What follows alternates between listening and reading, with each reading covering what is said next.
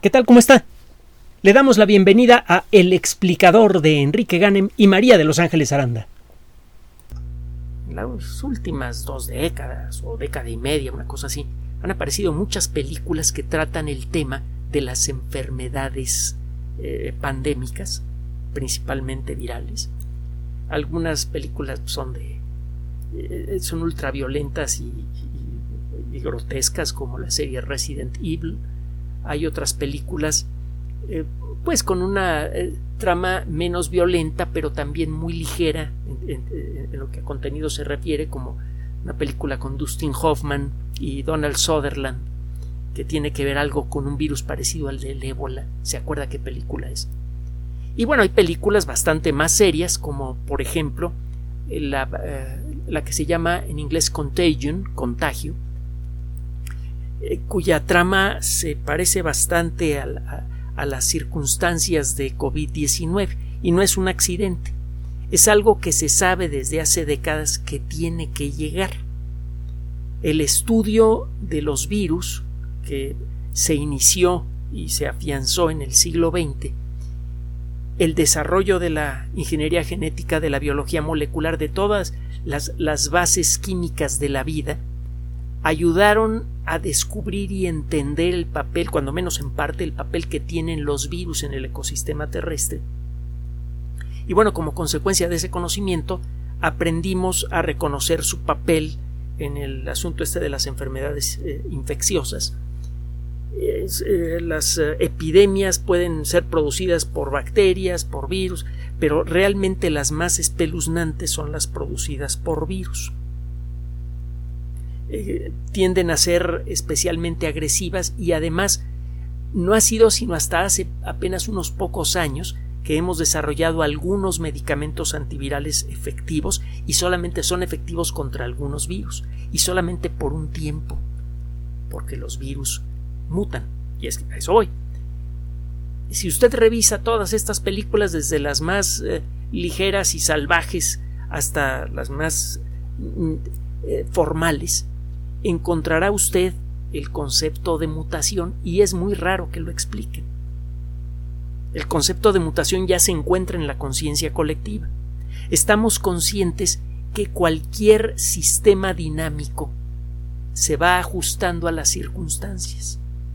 Además, los sistemas dinámicos rara vez repiten su comportamiento. Cuando Darwin presentó su idea sobre la evolución, en muy poco tiempo se hizo muy popular porque quedó rápidamente claro que Darwin había descubierto un principio fundamental no sólo de la biología, sino de cualquier sistema dinámico, y lo hemos comentado muchas veces. La economía evoluciona, evoluciona eh, hay reacciones químicas que van evolucionando sin involucrar vida. Eh, prácticamente cualquier cosa en donde esté ocurriendo algo en su interior, eh, tarde o temprano experimenta cambios, ajustes a las circunstancias. Eso es evolución. Para que ocurra la evolución es necesario que este sistema experimente cambios con el tiempo. Si los virus, al infectar a una célula, se replicaran de manera perfecta, si no ocurrieran accidentes moleculares, en muy poco tiempo las enfermedades infecciosas por virus quedarían completamente anuladas. Tarde o temprano nuestro cuerpo aprende a defenderse contra cualquier virus. Y si, y, y si no lo logra el cuerpo, resulta ahora fácil desarrollar vacunas contra un organismo que no sufra mutaciones o alguna entidad que no sufra mutaciones, como en el caso de los virus. El problema es que cuando un virus se mete en una célula, de esa célula pueden salir decenas de miles o incluso centenares de miles de copias del virus antes que la célula muera. Y la fábrica que realiza esas copias del virus, la fábrica molecular de la célula, no funciona de manera perfecta la estructura molecular de los virus es tan simple que no incluye los elementos de corrección de errores genéticos que normalmente tienen nuestras células. Nuestras células tienen mecanismos de corrección de errores genéticos fabulosos y por eso podemos vivir tantos años como los que estamos viviendo ahora. Y vamos a poder vivir más ahora que empecemos a meterle mano, porque ya sabemos más o menos cómo mejorar estos sistemas. El caso es que los virus, cuando son producidos en una célula, no siempre salen todos idénticos. Si por accidente una de las copias producidas eh, con, algún error, con algún defecto, si por accidente alguna de estas copias resulta ser menos infectiva o pierde la capacidad de infectar células, pues ese virus sale de la célula que lo produjo, empieza a flotar por allí, empieza a rebotar de una célula a otra y en ningún momento puede afianzarse para iniciar una infección. Tarde o temprano ese virus se degrada o es atacado por el sistema inmune. Por el contrario, si aparece alguna variante que se pegue con más facilidad alguna célula humana, si por accidente aparece alguna variante que en lugar de producir 10.000 copias produce 100.000 copias por célula, o aparece una variante que escapa mejor al sistema inmune, entonces esa variante comenzará a reproducirse cada vez más rápidamente, se podrá contagiar con más facilidad a otras personas, y esa variante que apareció en una sola célula de una sola persona, al cabo de unas semanas o meses puede estar por todas partes, como ha sucedido con la variante alfa, la variante delta, todas las mutaciones de SARS-CoV-2. Obviamente, el entender el funcionamiento de las mutaciones y el llevar un rastro del origen y evolución de esas mutaciones es de gran interés para todos. Queremos entender bien cómo funciona el asunto de las mutaciones, pues para poder estimar mejor qué tan efectivas son las vacunas que hemos creado y cómo adelantarnos a las mutaciones del virus, algo que hemos comentado en, el pasado. Eh, se comienza a dibujar la posibilidad de anticiparse a las mutaciones que podría sufrir SARS-CoV-2 que lo hicieran más infectivo de lo que es o que le permitieran escapar del sistema inmune. Si esta predicción se puede hacer con, con exactitud, usted podría adelantarse al virus y crear una vacuna que nos proteja contra cualquier variante posible de SARS-CoV-2. Y de nuevo, lo hemos comentado en muchas ocasiones en fecha reciente, por varios caminos diferentes hay investigadores, hay grupos de investigación que sospechan que esto es posible. No solamente es posible, es factible en un plazo relativamente corto, quizá en un año o menos, fabricar una vacuna contra todas las formas posibles de coronavirus que pueden infectar a un ser humano. Existe esa sospecha bien fundamentada, pero hasta el momento es una sospecha. Ahora, para poder, por una parte, entender mejor cómo es el proceso de mutación de los virus y poder anticiparlo, y por otro, para poder evaluar qué tan efectivas van a ser nuestras vacunas dentro de un año o dos años según aparezcan mutaciones de SARS-CoV-2, necesitamos entender mejor el fenómeno de las mutaciones. Hasta hace poco, hasta finales del siglo pasado, el sacar la secuencia genética de un, de un virus era un trabajo eh, muy largo. No solamente era costoso, sino que además era muy largo. En la actualidad es solamente costoso, pero se puede hacer con razonable rapidez. Un equipo de expertos con los doctorados apropiados y los equipos apropiados puede obtener la secuencia genética de una variante de SARS-CoV-2 en muy poco tiempo. De hecho, utilizando unas técnicas algo toscas, usted puede estimar cuántas mutaciones existen en el cuerpo de una sola persona enferma. Gracias a que existen estas técnicas, ha sido posible sacar muchas muestras de, de, sangre con virus o de otros fluidos corporales con virus de muchas personas que han enfermado de SARS-CoV-2 y eso ha permitido establecer un mapa general de mutaciones. Algo hemos platicado de esto, hay sitios en Internet que tienen estos mapas de mutación que son accesibles a cualquier persona. Claro está, si usted no es experto en biología molecular o en virología o algún rollo de esos, eh, lo único que va a ver en, la pantalla van a ser una serie de letras que no tienen ningún sentido. Pero el caso es que esa información está disponible y eh, muchos expertos, por ejemplo expertos en biocomputación, han desarrollado sistemas avanzados, algunos de ellos con inteligencia artificial, que exploran esta enorme base de datos que además está creciendo continuamente, para ir haciendo un mapa de las mutaciones de SARS-CoV-2 y tratar de entender cómo opera el proceso, con qué frecuencia aparecen las mutaciones, qué tipo de mutaciones son las más comunes. El problema con esta técnica es que solamente detecta aquellas mutaciones que son exitosas. Acuérdese del ejemplo que le puse hace rato, si aparece un virus que por, eh, por accidente resulta que ya no se puede aferrar bien a las células humanas, pues ese virus se va a quedar flotando en el interior del cuerpo humano en el que fue construido hasta que va a ser destruido por el, el sistema inmune. No se puede reproducir. La probabilidad de que usted pudiera pescar a ese virus y lo pudiera secuenciar genéticamente es bajísima. Primero tendría que tener usted la suerte de tomar una muestra de una persona en la que apareció una mutación. Luego, mucho más difícil, mucho más difícil, que la muestra que tiene usted tenga a la mutación. A lo mejor hay un solo virus en todo el cuerpo de esta persona eh, que, tiene alguna característica original. Y bueno, pues un virus es mucho más pequeño que una célula humana. Una célula humana típica tiene como 50 milésimas de milímetro de, diámetro en promedio. Y en el cuerpo humano hay como 100 millones de millones de células en promedio este, el tener la suerte de tomar en una muestra pequeñita de la nariz o de sangre o de lo que sea a esa mutación es la probabilidad es prácticamente de cero. Si queremos entender cuál es el verdadero ritmo de mutación de SARS-CoV-2 para poder entender mejor el fenómeno y poder construir mejores sistemas que nos permitan adelantarnos al virus, construir mejores vacunas, construir mejores medicamentos.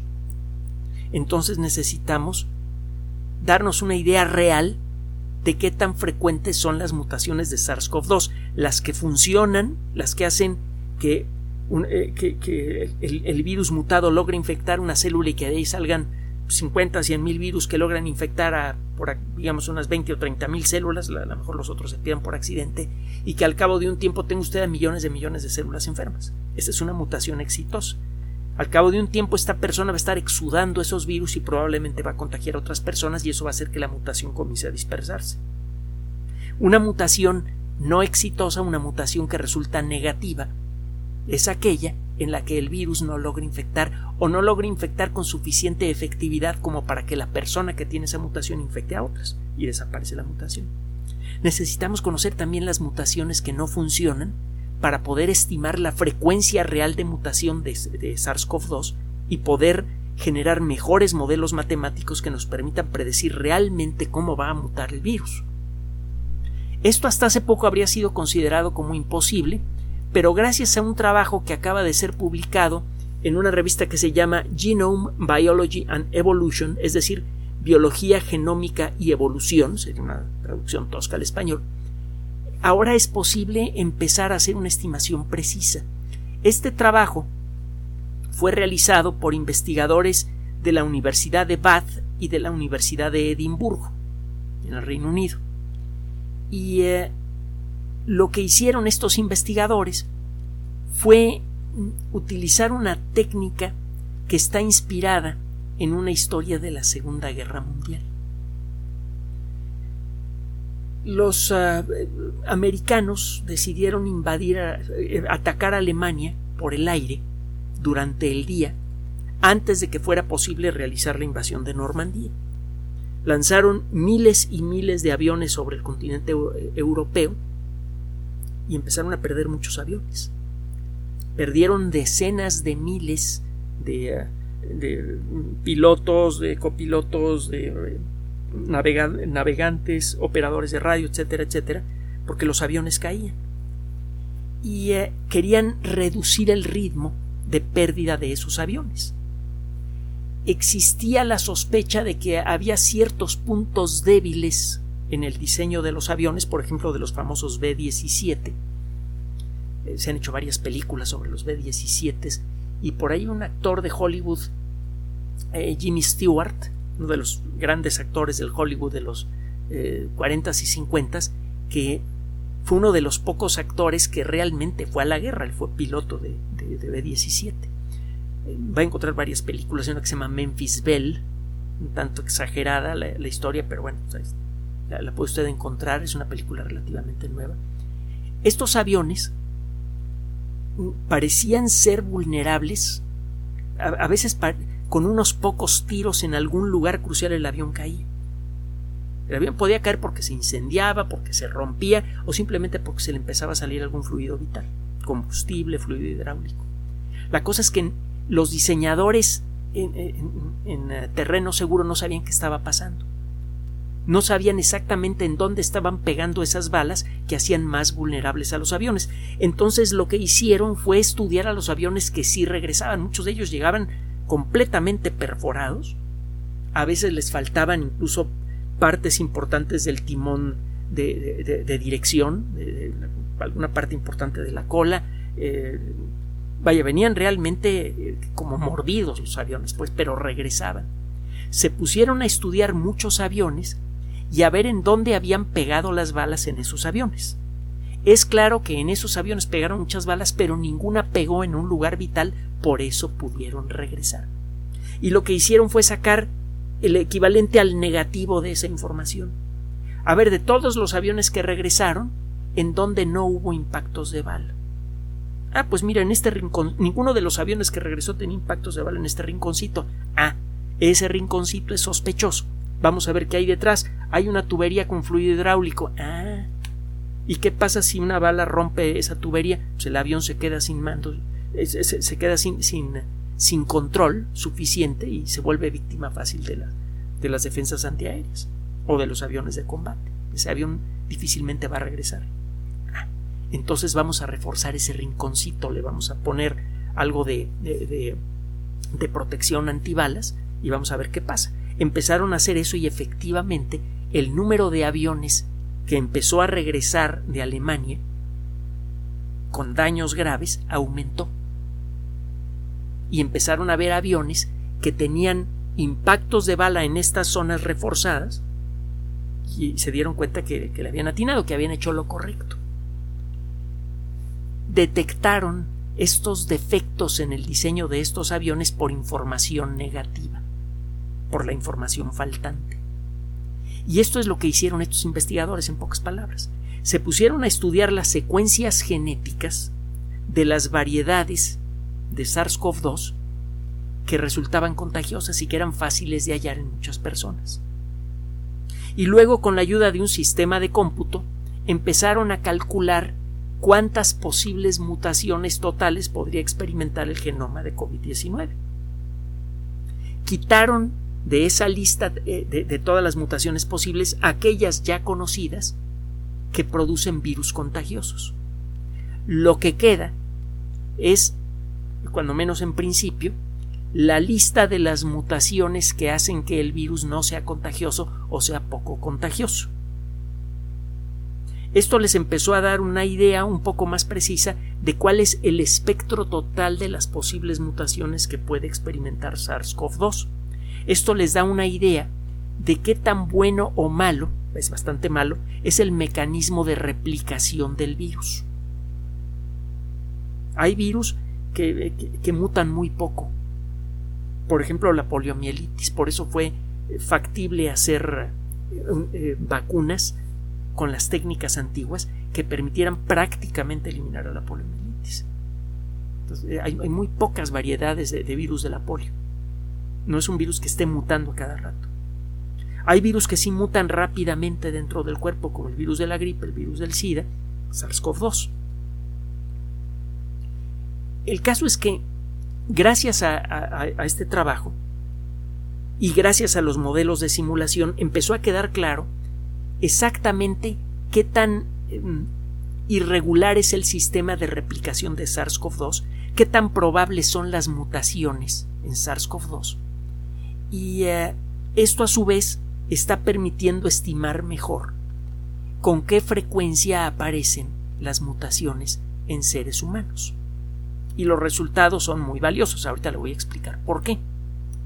Si usted tiene una idea clara, estadística, de aproximadamente al cabo de cuántos días de haber sido infectado comienzan a aparecer mutaciones potencialmente viables, usted entonces tiene una mejor manera de estimar, por ejemplo, cuál es el impacto de una nueva ola de contagios.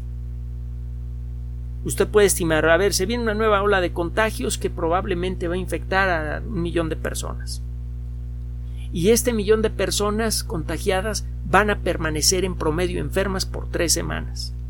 Si yo sé que al cabo de X días es muy probable que en una persona aparezca cuando menos una mutación viable, yo puedo estimar cuántas mutaciones viables van a aparecer durante esa ola. Esto me va a permitir ajustar mis medidas de control, de aislamiento. Me va a permitir planear cuándo conviene abrir las escuelas y cuándo no, cuándo conviene abrir los bares y cuándo no, con una herramienta estadística realmente útil. De otra manera puede usted tomar medidas exageradas, cerrar bares, escuelas, eh, museos, universidades cuando no debe, con graves consecuencias para la sociedad, consecuencias económicas, sociales, etc. O, si se equivoca usted y no cierra a tiempo, va a tener usted consecuencias de salud graves y, muertes. Y, ¿Qué le cuento? Entonces, esta herramienta se puede afinar si tenemos una idea más precisa del ritmo de mutación de, de COVID-19, bueno, de SARS-CoV-2. Y una de las primeras conclusiones de uno de los investigadores es que si un paciente sufre COVID-19 por más de unas dos o tres semanas, la probabilidad de que aparezca una, una mutación viable, contagiable, es muy alta. Entonces hay que evitar en la medida de lo posible que la gente enferme de manera que pueda permanecer enferma más de dos o tres semanas. Hay otro detalle más que hay que agregar a esto. Es cada vez más claro, y se lo hemos comentado en su momento, se lo acabamos de comentar hace poco, que las personas ya vacunadas, cuando la vacuna no funciona y enferman de manera asintomática o ligera, lo hacen con una carga viral mucho menor. Es decir, que cuando una persona enferma comienzan a aparecer virus y usted toma una muestra de virus y encuentra que hay una X cantidad por centímetro cúbico. Esa concentración de virus se le llama carga viral, lo hemos explicado antes también. Bueno, en una persona no vacunada, cuando enferma incluso de manera asintomática, la carga viral es alta. En una persona vacunada, cuando enferma de manera asintomática, parece que la carga viral siempre es sustancialmente menor. Es decir, que aunque el virus haya medio escapado a las defensas, muchos de los virus que hay en el cuerpo de esta persona enferma, pero vacunada, están parcialmente cuchos, están parcialmente tocados por la vacuna. No son muy buenos para infectar. Si usted incorpora esto en los modelos matemáticos, puede llegar a darse una idea de cuál es la importancia de vacunar con suficiente rapidez a una población grande. Puede usted estimar cómo disminuye el riesgo estadístico de la aparición de mutaciones que puedan escapar a la vacuna. Y esto a su vez sirve para establecer mejores programas de vacunación. Aquí en México, por ejemplo, se ha establecido el programa de vacunación que involucra proteger primero a los que, a, los que tienen más riesgo, personal de salud y gente mayor de 65 años o de 60 años. Es una buena estrategia no es, no es exclusiva de aquí, muchos países la han adoptado, pero hay países que han adoptado estrategias diferentes. Usted puede evaluar teóricamente qué estrategia funciona mejor basándose en un conocimiento más preciso del ritmo de mutación de los virus. Y este ritmo, así, eh, nuestro entendimiento del ritmo de la mutación de, de SARS-CoV-2 ha mejorado mucho como consecuencia de este trabajo. Es otro ladrillito más que se va agregando a la construcción de nuevo conocimiento sobre COVID-19. Cada pequeño ladrillito de conocimiento parece pequeño, parece poco trascendente, pero una vez que suma usted suficientes ladrillos y los pone en el lugar apropiado, el resultado es una construcción imponente, que es lo que ya tenemos. Vacunas que funcionan, tratamientos que están mejorando y un mejor entendimiento a nivel incluso molecular de cómo funciona el virus, al punto de que podemos utilizar las mejores herramientas de la computación, las herramientas de la biocomputación, eh, eh, herramientas genéticas, etcétera, y herramientas de inteligencia artificial para poder anticiparnos al comportamiento del virus. Estamos realmente eh, enfrentando esta pandemia de una manera inusual. Nunca antes habían existido tantas herramientas avanzadas efectivas. Esa es una buena noticia y lo mejor del asunto es que esas herramientas las podemos ajustar fácilmente si llega a aparecer otra pandemia de lo que sea.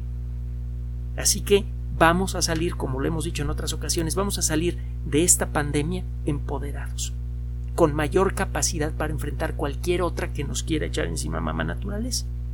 Así que, por favor, mantenga la calma.